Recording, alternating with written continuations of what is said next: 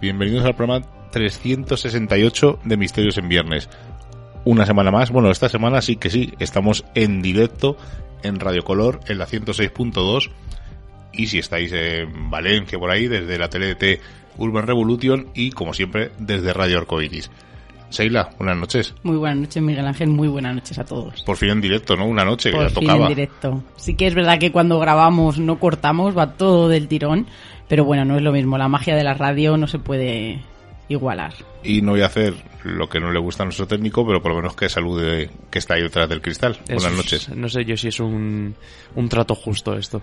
El que el saludo el, que, el que yo tenga que hablar a cambio de que tú no golpes el cristal. No sé Es un- hasta qué parte es justo esto. Es un trato totalmente justo. No sabría decirte. Bueno, estamos muy contentos y con ganas de irnos a casa ya deprisa porque gracias a nuestro amigo Johnny Vélez nos ha tocado un juego de Malnacidos, la película de zombies que está en los cines y estamos deseando, tanto Rubén como y yo, pues poder probarlo y disfrutar de esa nueva maravilla del software español. Pero bueno, no, eh, de fuera de broma no sabemos, nos ha dado Johnny un código porque le ha tocado y nos lo ha cedido mm, gentilmente. Y nosotros a cambio pues le hemos comprado para que el día 26 de marzo a las 7 de la tarde en la librería Muga nos presente junto a nuestro amigo Alfonso Zamora el último libro que hemos sacado eh, Vallecas Paranormal donde comentaremos pues cosillas acerca del barrio, esos fenómenos paranormales que han ocurrido, esas historias que no hemos incluido en el libro, curiosidades que nos han pasado con mensajes extraños, unas cosas un poco curiosas. Pero bueno, eso eh, lo comentaremos, bueno, la semana que viene, eh, que no, no haremos el programa en directo, porque tenemos otro evento, os lo diremos eh, cuando acabemos el programa. Bueno, falta confirmación, a lo mejor lo decimos a mitad de semana para que no, por si pasa algo a última hora. No estaremos en directo el programa, pero os diremos a lo largo de la semana qué ocurrirá. Seila, esta semana eh, estábamos dándole vueltas y entre las charlas que tuvimos con Oscar, esas biografías curiosas, y el programa ese que hicimos de que increíble pero cierto, y que a veces la ficción supera la realidad, pues hemos seleccionado unos personajes y vamos a hablar de ellos, ¿verdad? Yo creo que, que es un tema que yo personalmente lo he disfrutado mucho eh, cuando estábamos preparando el programa. Sí que es verdad que, en casi todas las ocasiones o en muchas de ellas, como bien decíamos con Oscar, ¿no? esa realidad supera con creces la ficción. Incluso en algunas películas, algunos de esos personajes que nos han aterrado desde pequeños, pues eh, el caso real es mucho más terrible, ¿no? Eh, cuando, cuando uno lo conoce. Así que yo creo que esta noche vamos a enumerar, vamos a hechos truculentos, menos científicos, algunas curiosidades, ¿verdad, Miguel? De Sí. concursos, por ejemplo. No, al final Ah, la- la- no, le he he un poco. Bueno. Iba a meter un poco, eh, lo voy a contar así muy rápido.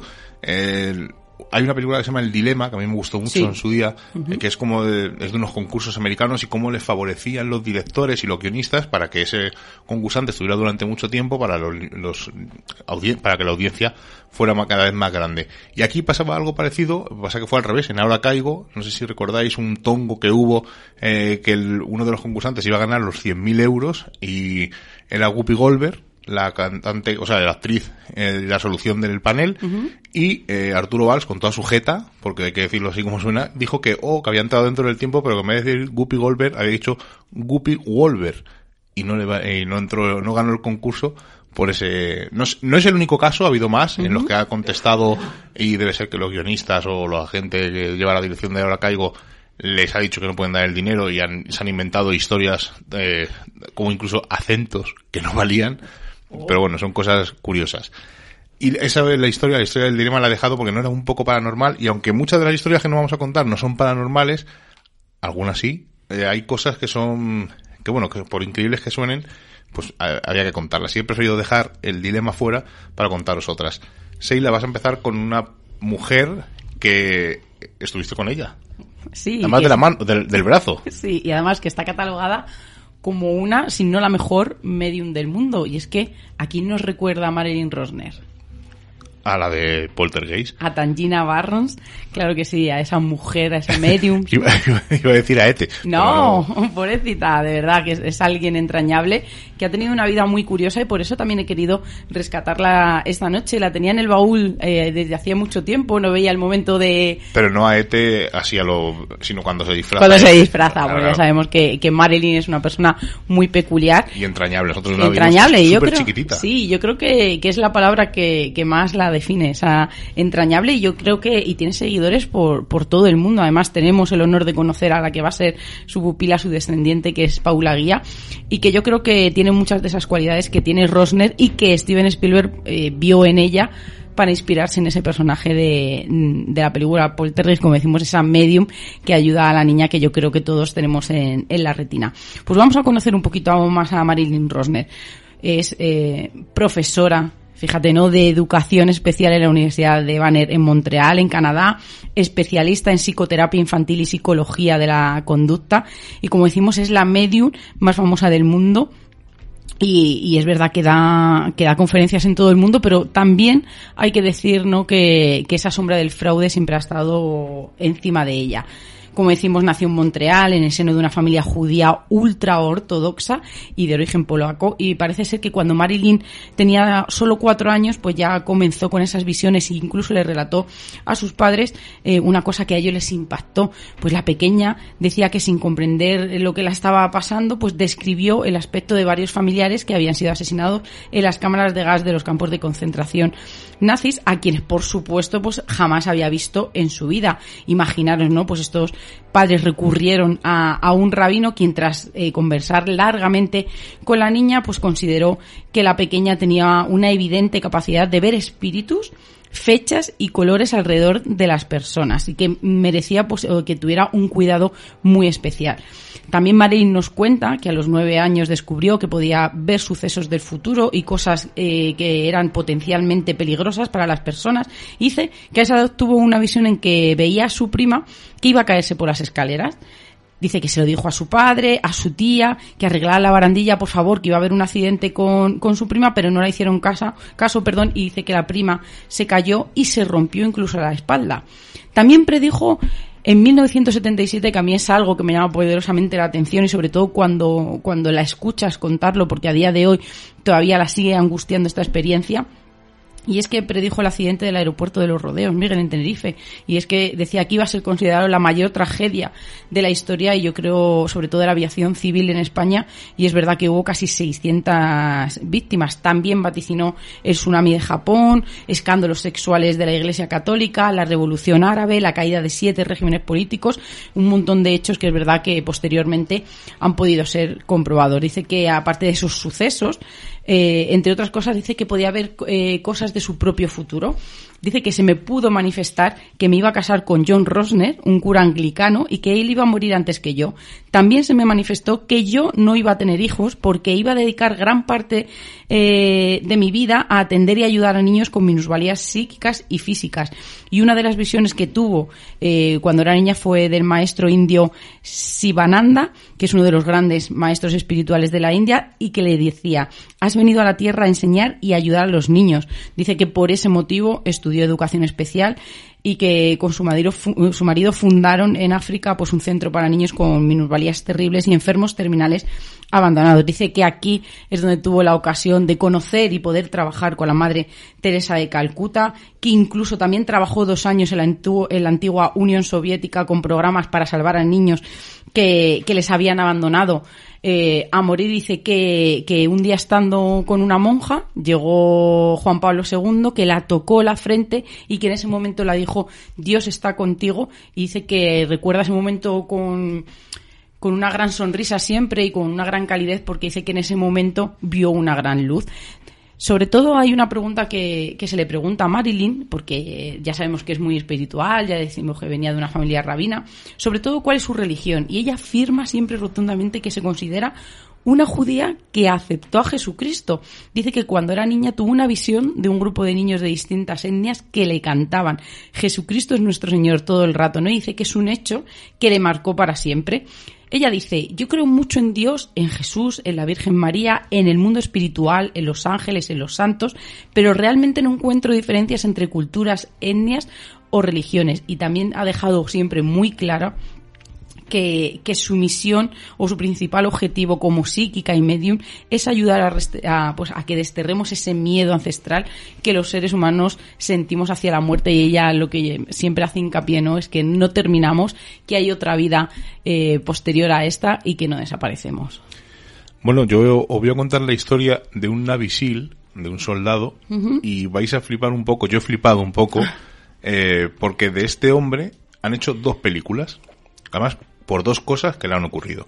La primera película que está inspirada en, en un suceso que vivió fue la del último superviviente, la protagonizada por Mark Wahlberg, y el- la persona se llama Marcus Luttrell y es conocido porque estuvo implicado en, una, en la operación que está basada en la película llamada Alas Rojas. Era una operación antiinsurgente, la cual resultó fallida. Vais a ver por qué resultó fallida, porque cosa más curiosa. Los talibanes le descubrieron cuando el pastor de un rebaño de ovejas pisó a un compañero de Marcus. El compañero, al no matarlo, se dieron cuenta estos pastores de que no eran talibanes, de que eran soldados, y llevaron a los talibanes para que les atacaran. Eh, llegaron, eran cuatro combatientes, los que estaban, hubo un tiroteo y murieron todos los compañeros de Marcus, menos él. Él quedó herido y pasó, pasó la noche escondido como pudo, y al despertarse, pues encontró al lado de un río y se metió en el río pues, para beber agua.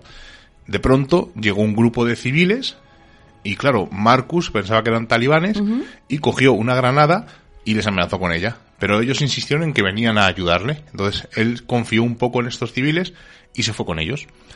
Llega a casa del civil, este hombre le da de comer y de beber, pues el, hombre Marcus se va recuperando poco a poco y de repente los talibanes que habían atacado a sus compañeros van a la aldea a buscarles. Van casa por casa hasta que encuentran la casa donde está Marcus. Le sacan para decapitarle delante de todo el pueblo y de repente el civil que le había aceptado en su casa sale con una pistola y pega cuatro tiros al aire y los talibanes salen huyendo. Pensaréis que la historia acaba aquí. No, los talibanes van a buscar ayuda, vuelven con más talibanes y se monta una batalla campal entre los talibanes y los civiles donde murieron 50 personas, todo por intentar capturar a Marcus. Al final, eh, Marcus ha logrado comunicar con el ejército estadounidense, llega un helicóptero Apache, mata a todos los talibanes, rescatan a Marcus y se, se lo traen a Estados Unidos, donde se le operan y se recupera. Posteriormente, hay una misión para intentar salvar al civil que se enfrentó a los talibanes porque empezaron, el hombre tuvo que eh, esconderse durante mucho tiempo y decían que cada noche dormía en un sitio distinto porque los talibanes querían matarle. Bueno, pues hasta ahí la historia de la película del último superviviente. Pero, eh, por increíble que os parezca, lo que le ocurrió después a Marcus inspiró la película John Wick. Pues como había sufrido un trauma, habían muerto todos sus compañeros, solo había sobrevivido él, pues le dan un perro. El perro se llama, es un perro labrador, se llama Dasi, D-A-S-I, griega, y cada letra es por el- en honor al nombre o al apodo de los compañeros que fallecieron en, en la guerra. Bueno, pues todo parece que ir bien, este hombre se va recuperando poco a poco, hasta que la madrugada del 2 de abril del año 2009, un disparo despierta a Marcus. Cuando baja, está viviendo en un rancho en Texas, y cuando baja, eh, lo primero que hace es coger su pistola porque piensa que le están atacando, y encuentra el cadáver del perro. Y por allí lejos ve a un par de jóvenes que cogen un coche y se van corriendo. Marcus coge un coche y se dedica a perseguirles para darles eh, caza porque han matado a su perro. Lo que no, en- no ocurre como en John Wick, que se lía a tiros, pero sí tiene una persecución durante varios minutos, casi media hora, incluso a, a 160 o 170 kilómetros por hora detrás de estos hombres. Por el camino, este hombre, Marcus, llama a la policía y gracias a este hecho, pues consigue que detengan a, a estos asesinos. Los detenidos eran Alfonso Hernández y Michael Edmonds, quienes, eh, como digo, se intentaron fugar, pero lo- lo- los cogieron. Edmonds reconoció su culpabilidad y fue condenado a cinco años de libertad condicional, mientras que Hernández fue a juicio y fue condenado a dos años de cárcel y una multa de mil dólares. Algunos diréis, pues que esto de que se parece que está inspirado en John Wick es un poco con pinzas. Bueno, pues para que veáis, o un pequeño detalle, la perra que tiene John Wick, que se la regala a su mujer, se llama Daisy, con una I. Por lo tanto, mm, esa película de John Wick está más que inspirada en este hecho que le ocurrió a Marcos Luttrell. Ahora os contaré otro hecho curioso. Curioso. Es una historia curiosa, sí, sí. Pero vamos a hablar antes de Rómulo y Remo. Además lo vimos hace poco. en una estatua que nos lo dijo Rubén. Además, me, me sirvió de inspiración para, para coger un tema que, que me encanta de- desde pequeña. Además, es que me ha llamado poderosamente la atención, sobre todo eh, a la referencia que hace a, a, nuestra conducta humana, ¿no? Esa parte más animal que tenemos dentro de nosotros mismos. Pues como bien sabemos, Rómulo y Remo, ese mito eh, de esos niños que son abandonados eh, en medio del bosque, que de repente aparece esa loba, ¿no? Que acaba de, parir y que decide acogerlos y amamantarlos cuando luego Rómulo y Remo, ¿no? serían los fundadores de Roma. Pues eh, nada más, vamos a irnos a la realidad, ¿no, Miguel? Vamos a hablar de esos niños esos niños salvajes, como se les suele llamar, que han sido criados por lobos y he elegido unos casos. El primero, el de Kamala y Amala, que son los nombres de dos niñas que fueron encontradas en las selvas de la India en 1921 por un misionero cristiano llamado Joseph, que encontró a este par de niñas en una cueva llena de lobos. Dice que más o menos una de ellas tendría como unos ocho años, la otra tan solo dos, era muy pequeña. Y según los registros, pues eran unas niñas totalmente salvajes que ante la presencia de cualquier ser humano, pues trataban de huir a cuatro patas como si fueran animales. Pues ante esto dicen que que Joseph las capturó, se las llevó a un orfanato local donde cuenta que Amala y Kamala pues caminaban a cuatro patas, se mostraban sumamente agresivas con las personas. De hecho, que dice que incluso eh, creían o estaban casi seguros de que se habían alimentado siempre de carne cruda directamente del suelo y que se habían acostumbrado a la vida nocturna. Dice que dormían durante el día acurrucadas entre sí y que su máxima actividad pues se daba por las noches. Incluso nos dicen que este par de niñas pues había desarrollado una extraordinaria habilidad para ver en la oscuridad. Sin embargo, estudios posteriores pues, sugieren que este par de niñas sufrían unos trastornos mentales, desacreditando eh, totalmente la historia que se cree que era para ganar fondos eh, para el orfanato, porque dice que una de ellas era autista y la otra niña sufría de síndrome de Red, que es una enfermedad neurodegenerativa. Pero vamos a quizá con el caso más famoso, el de Víctor Aveirón, que es el niño salvaje. Y es que, como decimos, es quizá el caso más emblemático de niños que fueron criados por animales. Y es que este niño fue encontrado el 18 de enero, fíjate Miguel, de 1800 por tres cazadores en los bosques de Cain, cerca de los Pirineos. Dice que estos hombres, pues, eh, parece que habían ido a cazar y que capturaron al niño completamente desnudo y que lo dejaron a cargo de una viuda en una cabaña cercana. Eh, dice que más o menos aparentaría como unos 11 o 12 años y que ya había sido visto en algunas ocasiones en, la localidad mientras buscaba alimentos, pero una semana después de su captura se volvió a escapar y volvió a las montañas. Dice que era pleno invierno y que tenía mucho, tendría mucho frío, no sabría dónde ir, estaría un poco desorientado y se acercó a una casa deshabitada donde fue capturado nuevamente. Durante esos días recibió la atención necesaria para luego ser internado pues en el hospital eh, donde estuvo varios meses. Dice que allí mostraba pues un comportamiento salvaje y esquivo, inquieto eh, y que quería nada más que escaparse, era su objetivo. En los informes eh, se describe a Víctor como un niño desagradable, afectado por los movimientos espasmódicos, convulsiones, que se balanceaba de forma incesante como los animales, ¿no? Que conocemos y que visitamos eh, en el zoo, que mordía, arañaba a cualquiera que intentaba acercársele y tocarle, y que era incapaz de demostrar afecto por sus cuidadores. Dice que estos cuidados al principio pues parece ser que mejoraron sobre todo el estado físico y su capacidad para empezar a socializar, pero, pero este, este progreso fue muy pequeño porque Víctor fue incapaz de aprender a hablar y comportarse de forma civilizada por lo que en 1806 se desistió, eh, se le entregó a, una mujer quien recibió una pensión del gobierno por, eh, pues ese, por esa labor de cuidarle. Y durante los años siguientes se demostró que este joven sería incapaz de convertirse en un, en un miembro productivo de la sociedad y fue dependiente con cuidados eh, casi las 24 horas hasta el 1828 que murió a los 41 años. Yo creo que, es una historia triste en el que al final te planteas qué hacer con esa persona. Le devuelves, pues tampoco es muy ético, pero qué, qué puedes hacer con él. Pero vamos a terminar con uno que yo creo que es eh, el más impactante y es que tenemos que hablar con de Marcos Rodríguez Pantoja, el niño lobo español. Y es que este caso eh, de Marcos Rodríguez es un hombre que vivió criado por los lobos en plena Sierra Morena. Pues la vida de Marcos eh, dice que eh, comenzó en Córdoba, que luego emigró con sus padres a Madrid cuando solo tenía tres años, que su madre falleció al poco de instalarse allí y que su padre no tardó en casarse con una nueva mujer que tenía un hijo de la relación anterior y que sufrió malos tratos por esta nueva madre. Cuando tenía seis años, pues la familia se instaló en un pequeño pueblo de Sierra Morena y parece ser que lo vendieron a un pastor. Dice que en medio del, del bosque cuando estaban pastando se perdió y que nadie le echó en falta y hay que decir que solo tenía siete años pues durante 12 años más este chico sobrevivió en Sierra Morena aislado de todo ser humano y acompañado solo por lobos que, que eran los animales que, que, más habitaban por allí y que le acogieron como si uno más de la manada se tratara. El niño sobrevivió cazando, pescando y él dice que el momento más triste de su vida fue el día que fueron a rescatarle.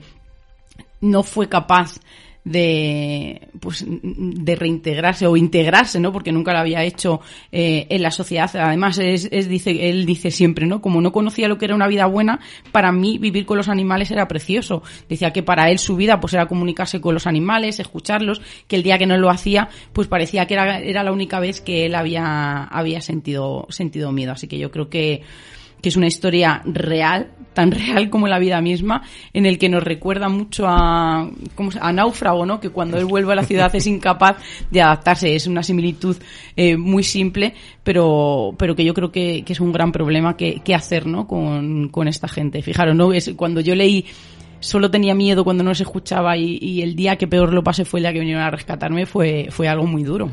Náufrago hay una escena que es, yo creo que es increíble, eh, justo cuando ya le rescatan y él ya está viviendo en un, bueno, eh, uh -huh. pasa unas noches en un hotel, no concilia el sueño encima de la cama mía, y se tira es, al es suelo a dormir sí, sí. y es cuando coge el sueño pues cuando estaba como cuando estaba en la isla. Los estudios han dicho que por ejemplo en este caso yo creo que también queda evidente en la película que había sobrevivido pues a que era muy inteligente a pesar de que no había tenido pues eh, quizá una educación como debería haber seguido, era muy inteligente y sobre todo hay ese instinto que tenemos de, de supervivencia que había desarrollado durante esos años que había tenido de maltrato físico.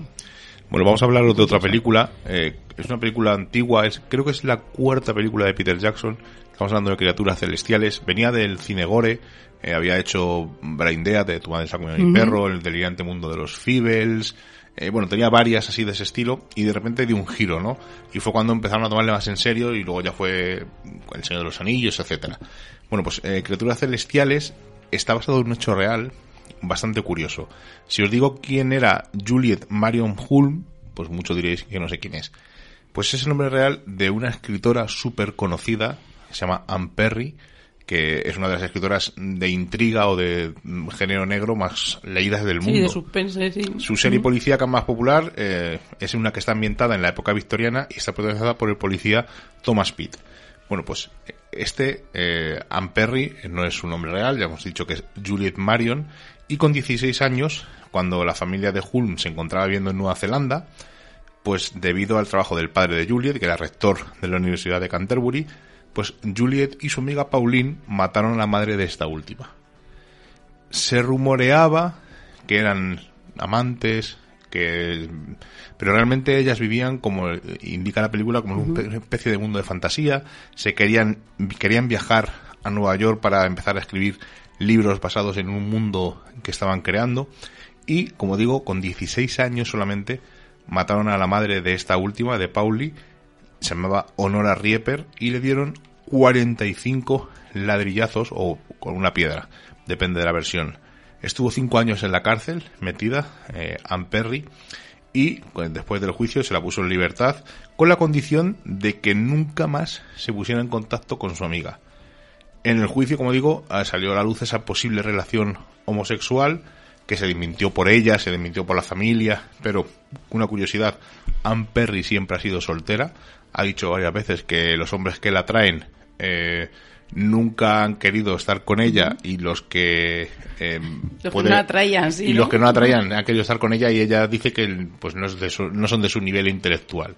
O sea es una mujer un poco peculiar eh, como digo, eh, querían irse a Estados Unidos, querían escribir unos libros, pero la película, la de Criaturas Celestiales, se rodó sin permiso de Dan Perry y, curiosamente, cuando salió a la luz y cuando se conoció esta historia, pues ella cambió varias veces de nombre, eh, tuvo otro, otro alias antes de ser Dan Perry, eh, pues cuando salió y se descubrió esto, la venta de los libros cayó de manera estrepitosa.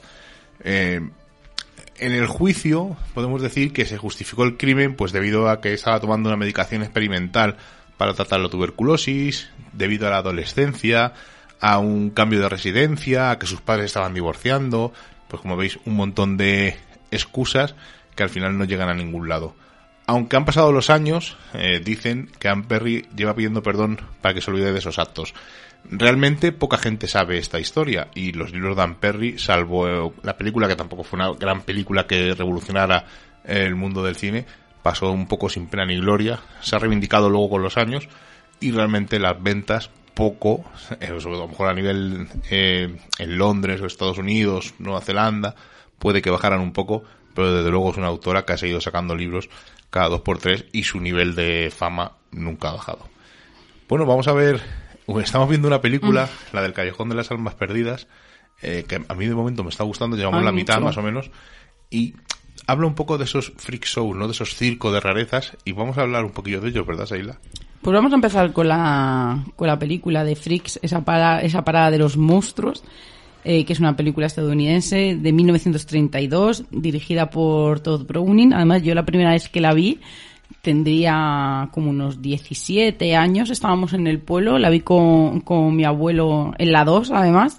Era un sábado que hacía un día de perros y, y decidimos no salir a, a ningún, a ningún lado a dar ese paseo que siempre hacíamos por el campo y nos quedamos viendo por la tarde la película. Miguel, ¿qué pensaste la primera vez que la viste? No ¿Qué me te gustó. pareció? No, me- no me gustó nada.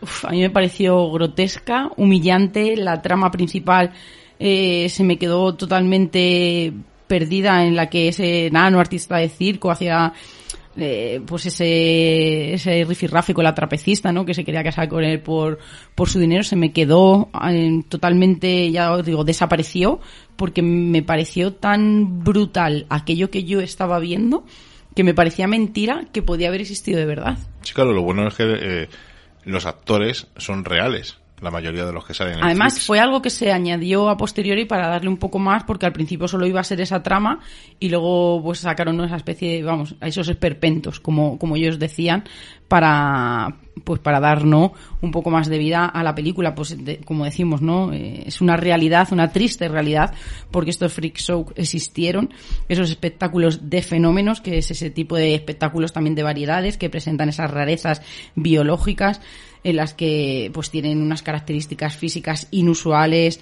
grotescas, sobre todo que se enfocan también a esos artes circenses, ¿no? Que, que les hacían esas demostraciones que les obligaban en muchos de los casos a hacer. También es verdad que, que este tipo de gente, ¿no? Con, con esas habilidades especiales o con esas deformaciones que no eran eh, pues usuales, pues les hacían, no tenían otro tipo, otro tipo de vida. Porque, por ejemplo, en este caso, Miguel, ¿cuál esa, esas, de esas exhibiciones o personajes era el que más te llamaba la atención? Hombre, siempre eh, los que son mitad humanos, mitad eh, como la sirena o la mujer araña o la mujer pantera. La mujer araña a mí de la película me, me sorprendió mucho, incluso me dio un poco de miedo. Porque es verdad que estaba, estuvo muy el gusano humano, ese actor de color que no tiene brazos ni piernas y se mueve, a mí ese también me sorprendió. Pero la película a mí me, no me, me dejó un poco frío. No sé si no la vi en su momento. Pues hay unos personajes, por decirlos de, de alguna manera, un tipo de personas que siempre están dentro de estos freak shows y que son los grandes olvidados. ¿Sabes cuáles son? No, Los gigantes. anda.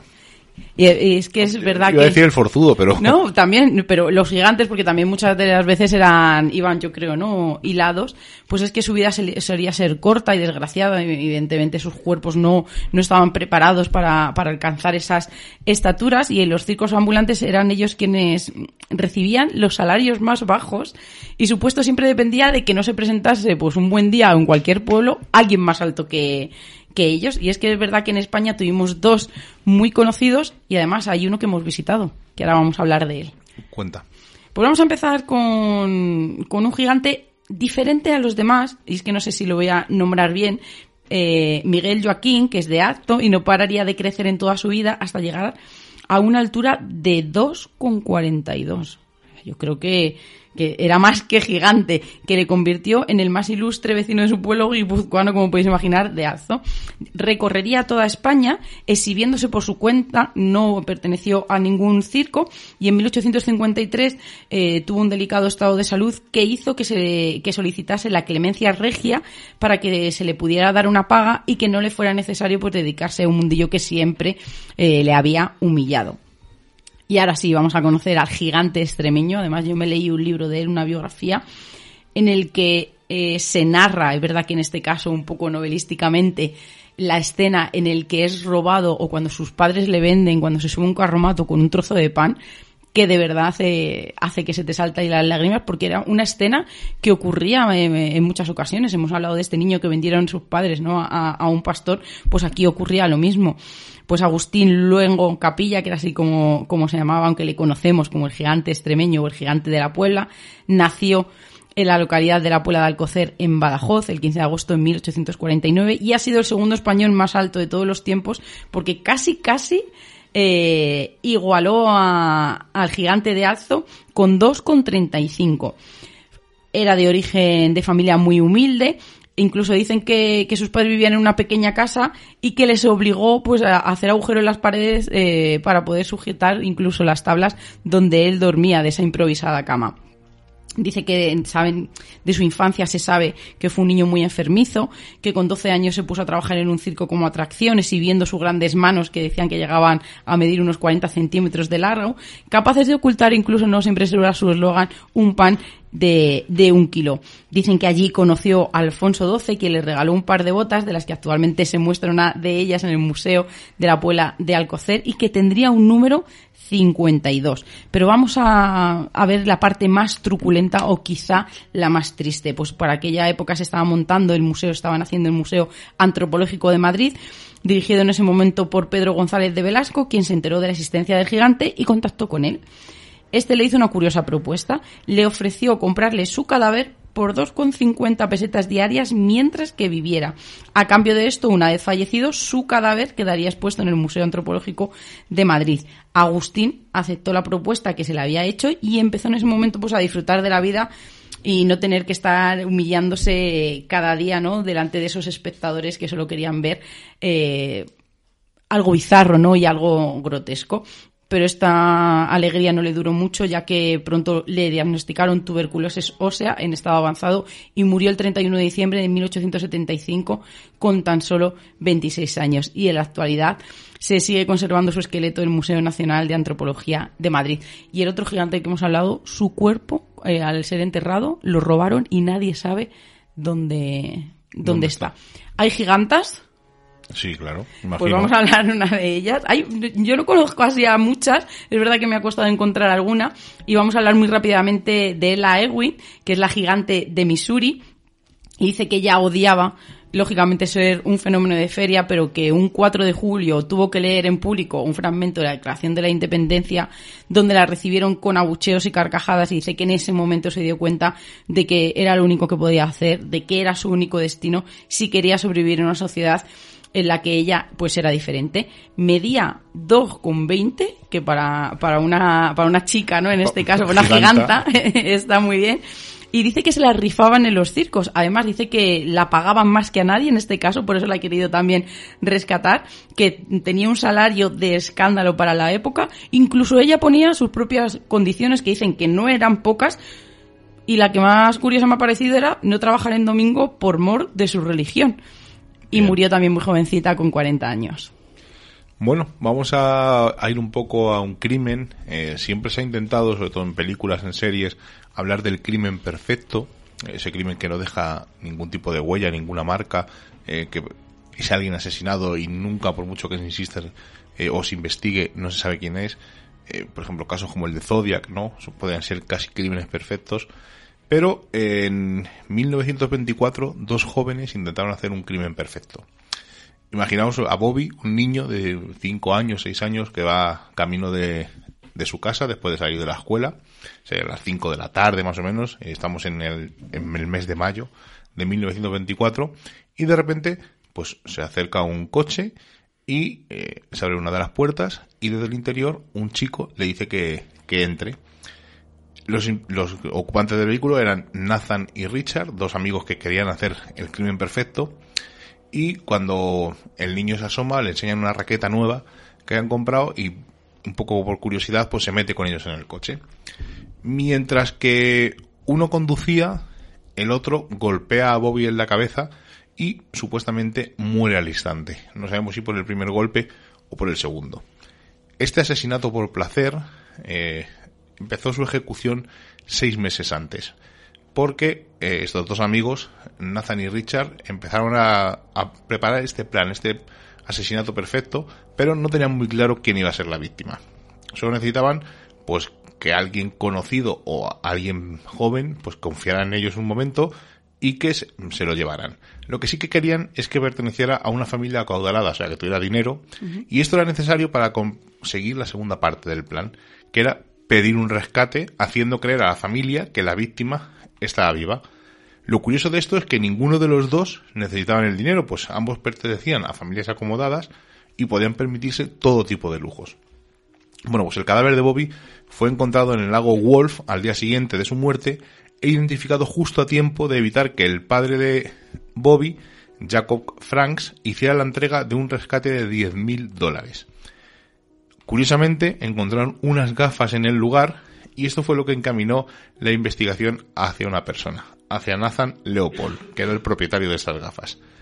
Esto se hizo posible eh, porque este hombre cuando fueron a hablar con él, pues dice que lo mismo se le habían caído porque había dado unas charlas sobre ornitología y que lo mismo las gafas se le habían caído allí.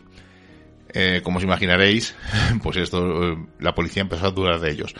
Además, se presentaron tanto Nathan como Richard eh, voluntarios para colaborar en la investigación del asesinato, algo típico que hacen muchos asesinos porque les gusta estar en el meollo. Eh, como os imaginaréis, pues tardaría un poco en confesar el crimen, ese crimen perfecto que habían dejado pistas por todos lados y, como os imaginaréis, pues quedaron la lealtad de ese pacto que hicieron y ambos empezaron a recriminarse uno al otro que el asesino había sido uno de ellos. No, lo que no queda claro es quién fue el que mató ni quién el que conducía. O sea, se echaban la culpa uno al otro y al final es algo que no quedó claro. Entonces no sabemos quién mató realmente a Bobby. En 1948, al pasar los años, se estrena la película del director Alfred Hitchcock, La Soga. Es una adaptación de una obra de teatro de Patrick Hamilton basada supuestamente en este crimen. Aunque el novelista dramaturgo, que recordemos es Patrick Hamilton, se ha negado mil veces y niega que se inspiró en el asesinato de Bobby, los paralelismos con esta historia son evidentes. Como veis, este asesinato perfecto se quedó en tierra de nadie. Y ahora de unos amigos, de dos, de un duplo, vamos a pasar a unos hermanos, a unos trillizos. A unos trillizos. Y es que tenemos que hablar de una realidad. Eh, en este caso no va a ser tan dura, y ahora me vais a entender, de esos niños robados, de esos niños que, que se separan al, al, nacer. Y es que tenemos que presentar a David, a Bobby y a Eddie, que fueron víctimas de una investigación realizada por un psicoanalista y una agencia de adopciones. Ellos pasaron su infancia sabiendo que habían sido adoptados, pero lo que nunca se pudieron imaginar es que habían sido parte de un cruel experimento en el que se investigaba la influencia de los genes en el desarrollo humano, que era un experimento liderado por un científico con el, con el objetivo de descubrir si la conducta humana está predeterminada por la genética o por si el contrario pues eh, es producto del entorno y las variables de la sociedad. Ambas partes desconocían eh, que serían eh, objeto del estudio para asegurar la efectividad de los resultados, es decir, que las familias tampoco que habían adoptado a esos niños tampoco sabían que estaban dentro de, de esta investigación. Los niños nacieron en julio de 1961 en Nueva York, pero a los seis meses de nacer pues fueron separados y entregados en adopción a tres familias distintas, a quienes no se les avisó que los pequeños tenían hermanos. Los tres crecieron en un radio de 160 kilómetros de distancia sin saberlo. Pero en 1980, 19 años después, pues eh, parece ser que el destino eh, quiso que se encontraran pues nos hablan que la primera vez que Bobby pisa la Universidad de Sullivan en Nueva York, en 1980, pues la gente le sonreía, lo saludaba, le preguntaban por sus vacaciones, le daban en la espalda, dice, hasta jóvenes que se le acercaban y le daban besos, mientras le comentaban lo alegres que estaban por, por su vuelta, porque había regresado. Dice que Bobby no conocía a ninguno de ellos y que jamás los había visto. Dice que hasta que una frase lo cambió todo. Bienvenido, Eddie. Entonces pensó que estaba siendo confundido con otro estudiante. Dice que él llega a su habitación e inmediatamente, pues un estudiante llamado Michael se, se presenta eh, en su puerta y es que era el compañero de este famoso Eddie. Y él nos dice, Michael nos dice, en cuanto vi a Bobby empecé a temblar, me di cuenta de que era un doble y tras unas preguntas personales, dice, le dije, no me vas a creer, pero tienes un hermano mellizo por supuesto llamaron a quien no dudó eh, en ir corriendo ¿no? al encuentro de este gemelo improvisado. Pues eh, Michael nos dice que es que se movían igual, que se expresaban igual, que parecía que estaban ante, ante un espejo. Pues como podéis imaginar, esta historia corrió como la pólvora, tanto en prensa escrita como en la, como en la televisión, hasta que llegó alguien llamado David Kellman, que nos dice, había una foto de dos personas que se parecían a mí. Dice que ese día faltó incluso a, a, la, universidad y que, y que fue corriendo a, a, casa de su madre. Dice que pues todo coincidía, la información que estaban dando estos dos jóvenes, pues el mismo hospital, la misma agencia de adopción y la fecha de nacimiento que ya era algo pues imposible. Ya no solamente que se parecían físicamente, sino también por todo el resto de semejanzas, pues dice que, que, que como no, no, pues decidió ponerse en contacto con ellos. Además dicen que la primera vez que se encontraron, Miguel, parecía como si, como si hubieran estado juntos toda la vida. Dice que incluso acabaron esa visita luchando como si como cuando eres pequeño. O sea algo, dice que tenían ese vínculo no que de repente pues parece que, que se despertó.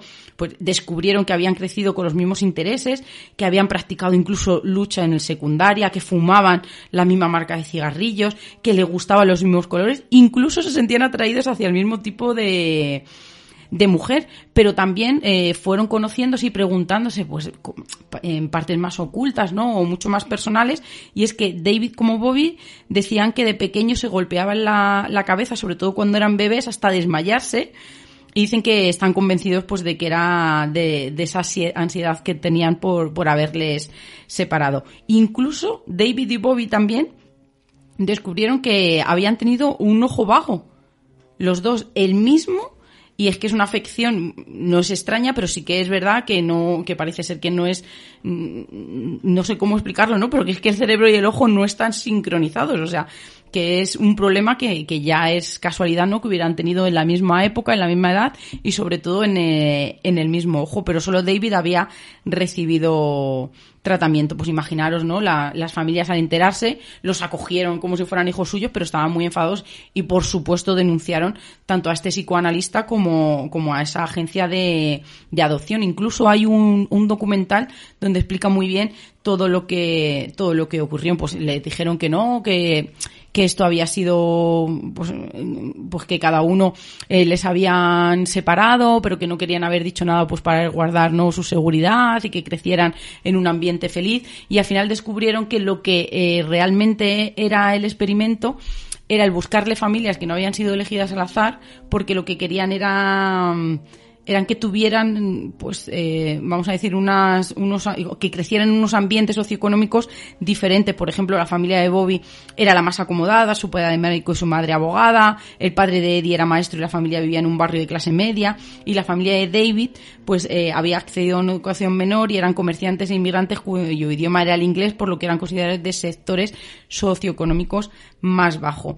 Es verdad que luego recordaron que de vez en cuando eh, gente iba a visitarlos incluso que los filmaban, ¿no? En este caso que les grababan vídeos y claro, eh, luego pues evidentemente todo se fue entrelazando, pero para que veáis que esto se puede enrevesar un poco más, cuando todo esto eh, saltó ¿no? y salió la, toda la verdad a la luz, quienes, quienes llevaron este experimento, eh, para no rendir cuentas a nadie, lo tenían todo muy bien sellado y es que la información de la investigación se encuentra archivada en este momento en la Universidad de Yale con acceso restringido hasta el año 2066.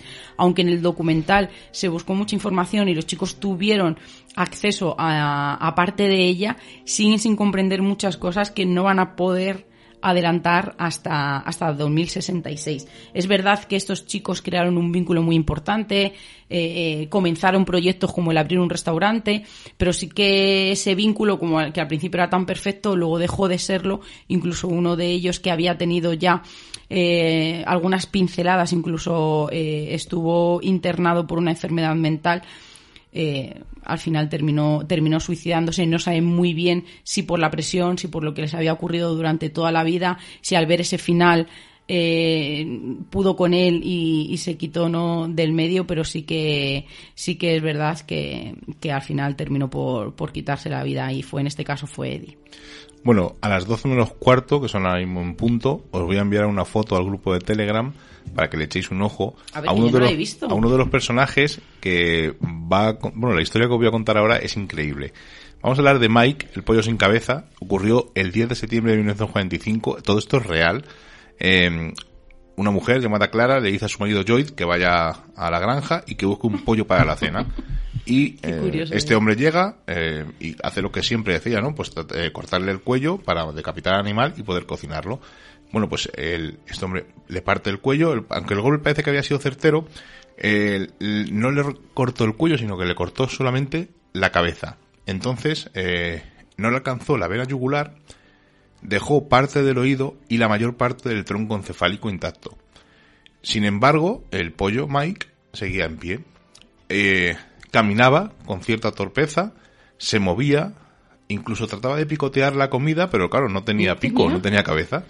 Bueno, el hombre, Joy, dice, bueno, eh, vámonos a casa, me voy a casa y mañana cuando vuelva, pues el pollo ya está muerto y no pasa nada. Pero vuelve al día siguiente y el pollo sigue vivo. A partir de entonces, pues este hombre piensa que es un milagro y deciden cuidar del pollo. Y entonces se lo llevan y empiezan a alimentarle directamente en el, al esófago mediante un gotero con una mezcla de leche y agua. Además, le limpiaban una especie de moco que le salía de la garganta Claro. con una jeringuilla. Eh, el pollo, como os imaginaréis, se hace mazo de famoso eh, y en muy poco tiempo empieza a salir en diarios, locales, eh, en varios espectáculos en Salt Lake City, la ciencia empieza a escuchar la historia, la revista Life entrevistó a los Olsen, y la Universidad de Utah los sometió a varios estudios científicos a ver si el pollo estaba vivo o no, y vivió 18 meses sin cabeza. Murió además por un fallo de sus cuidadores que se lo llevaron a un sitio para mostrarlo y se olvidaron de llevarse la jeringuilla para limpiarle el moco y se asfixió. Tras su muerte, los médicos determinaron que el hacha no había alcanzado la arteria carótida, como os he comentado, y un coágulo había impedido que Mike se desangrara. Aunque la mayor parte de la cabeza fue cortada, gran parte de su tallo cerebral, como os he dicho, y uno de sus oídos había quedado intacto. Dado que las funciones básicas, que es la respiración y el ritmo cardíaco, así como la mayoría de las acciones reflejas de un pollo, están controladas por el tronco del encéfalo, Mike fue capaz de permanecer en buen estado de salud. Y ahora os voy a contar una historia muy muy rápida y ya Escucha, yo he visto a gallinas ir corriendo sin cabeza, ¿eh? sí. Te lo prometo Sí, en el pueblo, claro. ¿eh? Que ellos lo hacían como la gracia, pero, pero es que eh, era verdad. A ver, no mucho, pero a lo mejor sí que andaban dos metros o tres, ¿eh? Claro, de ahí viene el dicho de corres como un pollo sin cabeza. Sí, sí, sí. Eh, os he mandado dos fotos al grupo de Telegram. Esta vais a flipar. Esta historia vais a Rubén la va a disfrutar como un enano. Habéis visto la película eh, Caballo de batalla o Caballo de guerra, War Horse. Bueno, pues os voy a hablar de Wojtek, que es un oso que estuvo en la Segunda Guerra Mundial. Como la cabra de los legionarios. No, no, es que vais a flipar con esta historia. No me vas a sorprender porque esta historia ya me la Sí. conozco y me encanta. Es una pasada. Eh, en las montañas de Alborz, al norte de Irán, pues un osendo se queda huérfano porque unos cazadores matan a su madre. Eh, un niño encuentra a este oso y se lo lleva. Y el niño va andando en el año 1942 y se encuentra con unos soldados polacos que estaban camino de Irak. Eh, al ver al niño con un oso, se quedan alucinados y deciden comprarle al niño el oso y le dan una serie de monedas, una serie de comida y se llevan el oso. Eh, claro, los militares, no, o sea, el oso era, una- era un osendo y no sabían qué hacer con él y deciden de- esconderlo para que sus superiores no lo encuentren. Lo alimentaron con leche condensada, diluida a través de una botella de vodka y habían adaptado una especie de tetina con un trapo improvisado. Bueno, pues eh, el animal fue puesto bajo vigilancia del soldado Peter Prentice, quien le enseñó a saludar. Además, el oso también adoptó cierto hábito de, de la milicia. Andaba con ellos, desfilaba, o sea, unas cosas súper curiosas.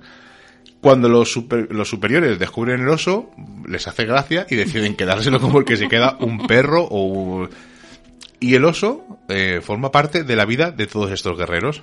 Eh, curiosamente, bebía cerveza, pero claro, no se emborrachaba porque era un oso muy grande. Es un oso que podía medir casi los dos metros y pesar claro. 200 kilos tranquilamente.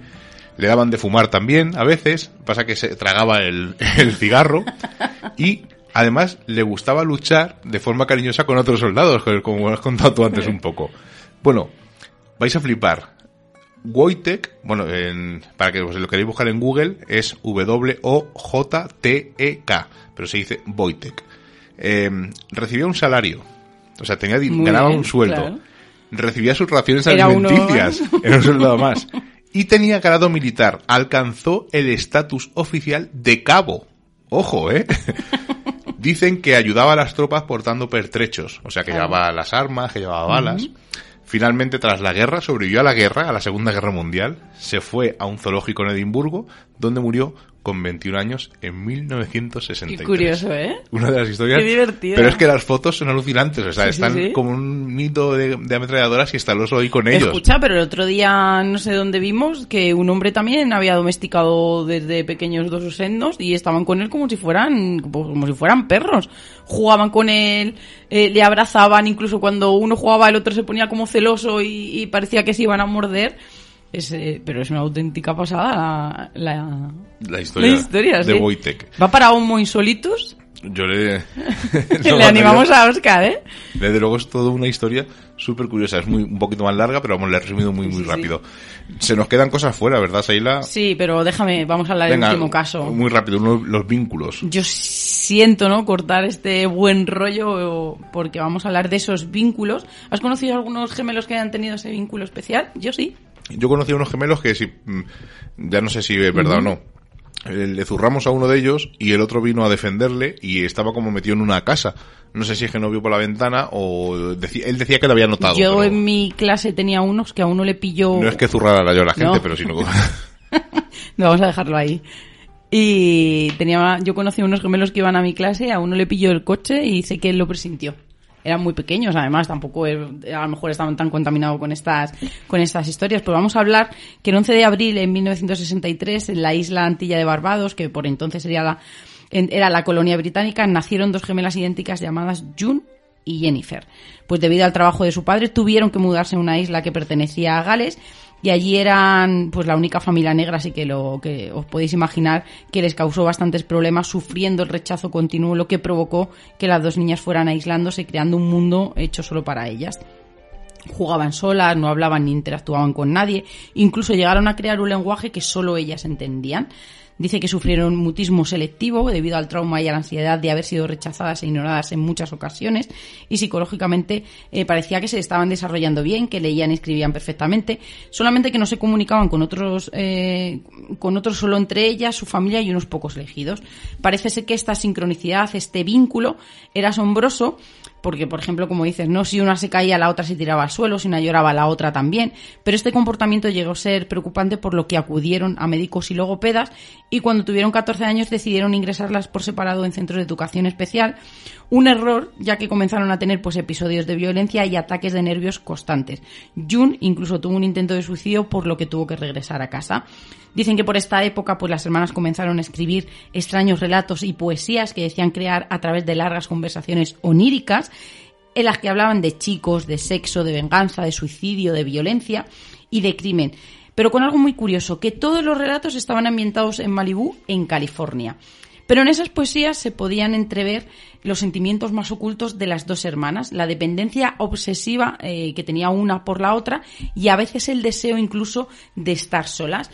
Pues eh, tras terminar los estudios secundarios y ya estando eh, en casa las dos, comenzaron a delinquir, lo que les llevó en varias ocasiones ante los tribunales.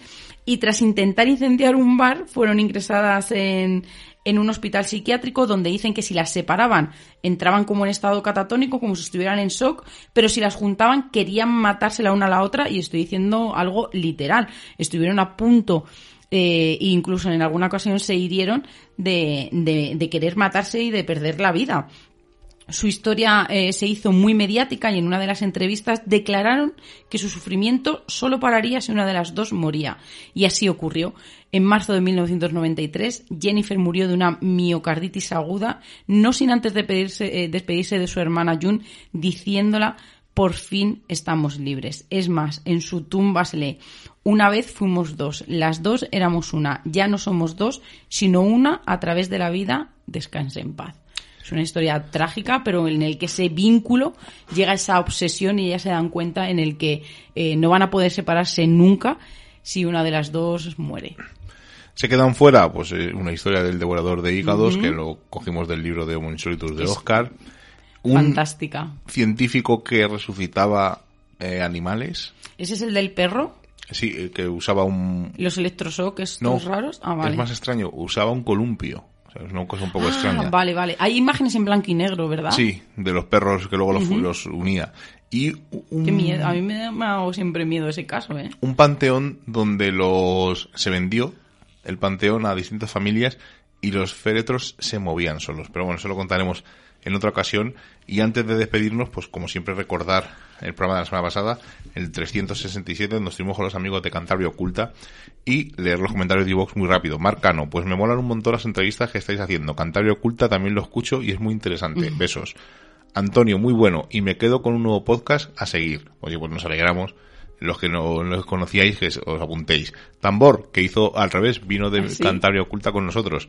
¿Qué voy a decir? Vivo en Castro Urdiales, en Cantabria, y he aprendido y seguiré aprendiendo relatos y casos de esta tierra maravillosa, gracias al equipo de Cantabria Oculta. Un abrazo y gracias por proyectar a este fantástico equipo. Carlos Pascual, estas conexiones con otros programas siempre son interesantes, y más cuando se tiene tanto en común. Voy a seguirlos desde ya. Bien con Lita Radio, muy interesante. Es curioso cómo coinciden testimonios parecidos desde los otros lados de la península. Debate ameno y me han encantado los testimonios de la bestia blanca y del humanoide. Al igual que Misterios en Viernes, que ya me tenía, también Cantabria Oculta tiene un seguidor más. Sergio, qué programa más ameno. Me ha servido para conocer más a los señores de Cantabria Oculta, que ya me caían genial. Y vaya casos, ya los conocía, pero son sobrecogedores. Un abrazo. Carmen, hola chicos, pedazo de entrevista. Os ha salido un programa para enmarcar. Encantadores los chicos de Cantabria Oculta y muy bien llevada la entrevista. Seguiré así cada día, no, seguir así, perdón, que cada día os superáis. Pues muchas gracias. Ana, qué programa más interesante, qué majetes y qué de verdad son estos chicos de Cantabria Oculta. No tengo vida para escuchar tantos podcasts interesantes. Espero la jubilación con ansia. Gracias por vuestro tiempo y vuestro trabajo. Y Mogur dice, genial tener a dos programas que me gustan juntos. Siempre es un gusto. 45 minutos de encuentro te da tiempo a traumatizarte de por vida. Vaya locura. Un abrazo, cracks. Es que es cierto, ¿no? Esos 45 minutos que está viendo a ese ser. eh, a mí el caso me ha, me ha impactado mucho y me ha interesado mucho. Sí. Eh, desde luego los amigos de Cantario Oculta son encantadores, mm, deseando conocerles en persona. Qué de verdad, ¿eh? Qué, qué adjetivo tan chulo. Qué de verdad son. Son, Sí. se- eh, bueno, señores, son tíos muy majetes. a mí no me gusta decirles, bueno, Son, humanos, son vamos a decir señores, son humanos. Sí. Pero coincidimos muchas cosas y, y sería interesante.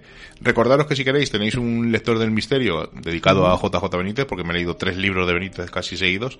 Y en esta semana seguramente cuelgue otro de eh, Paco Zorín de la Ouija y uno mm, de Miguel Ángel Segura que uf, menuda joya. Carmen seguro que está ahora mismo infartando en el sofá. Carmen disfrutó viendo la, la foto que puse de Benítez nada más en, al- Ay, alguien dijo en el grupo, "¿Qué- susto me he dado, pensaba que había Johnny, fallecido. Fue Johnny Vélez. Sí, sí, como curiosidad.